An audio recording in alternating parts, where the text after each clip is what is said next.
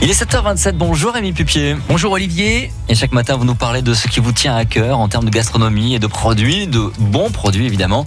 Et aujourd'hui d'ailleurs, vous voulez nous parler du lait dans la Loire et plus particulièrement de la fête du lait. Et oui, 57 801 vaches laitières. Bon, environ. Euh, c'est le nombre de vaches qu'il y a dans la Loire. 365 millions de litres de lait, dont 9,2 millions de ventes en direct. 1500 producteurs, 165 000 litres en moyenne par exploitation. On a quand même 8 industries laitières et les trois collecteurs principaux qui sont Sodial, Lactalis et Danone. La Loire est un, une terre de lait. Et ça, c'est incroyable. hein. C'est le premier territoire. Et d'ailleurs, il va y avoir une fête du lait qui va avoir lieu à Ressin ce week-end, samedi et dimanche. Ça fait 50 ans que ça dure.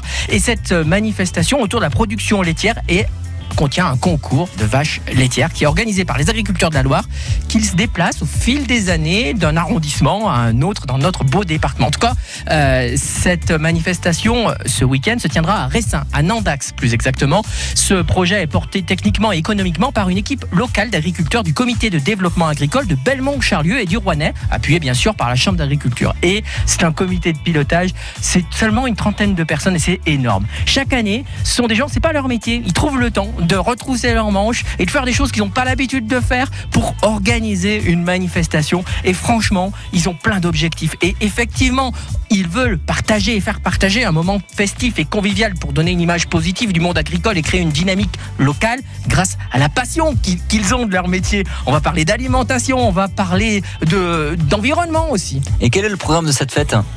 Eh bien, euh, il y a un concours départemental des vaches euh, de race laitière. Il y a 350 bêtes environ. hein. Alors ouais, euh, on aura également un concours euh, des vaches de race limousine. Il y aura 40 bêtes environ. Mais on va parler de toutes les vaches. Les Primolstein, les Montbéliard, les Simmental, les Aubrac, les Charolaises, les Ferrandaises. Bref, cette brave équipe d'animation nous réserve tout un tas de surprises. Alors il y aura une exposition de matériel, des stands, des trucs hyper techniques, mais je trouve que c'est passionnant de voir comment la technologie a envahi aussi le monde de l'agriculteur. Euh, on aura également un marché de producteurs fermiers pour les gourmands, de la restauration sur place pour les gourmands aussi, un village pour les enfants, un village des métiers d'aujourd'hui. On va parler de forge, on va parler d'horticulture, on va parler de sculpture sur bois, des compagnons charpentiers seront là. Il y aura même un spectacle équestre, un labyrinthe de maïs, de battage de blé, des expositions d'anciens matériels agricoles et puis bien sûr vaches, veaux, ânes, moutons, chèvres, lapins, tout ça ce week-end. Et vous savez quoi? C'est gratuit. Alors tous ces spectacles, toutes ces animations, c'est gratuit. Alors chapeau bas à ces agriculteurs qui trouvent encore de l'énergie pour une telle organisation. Allez-y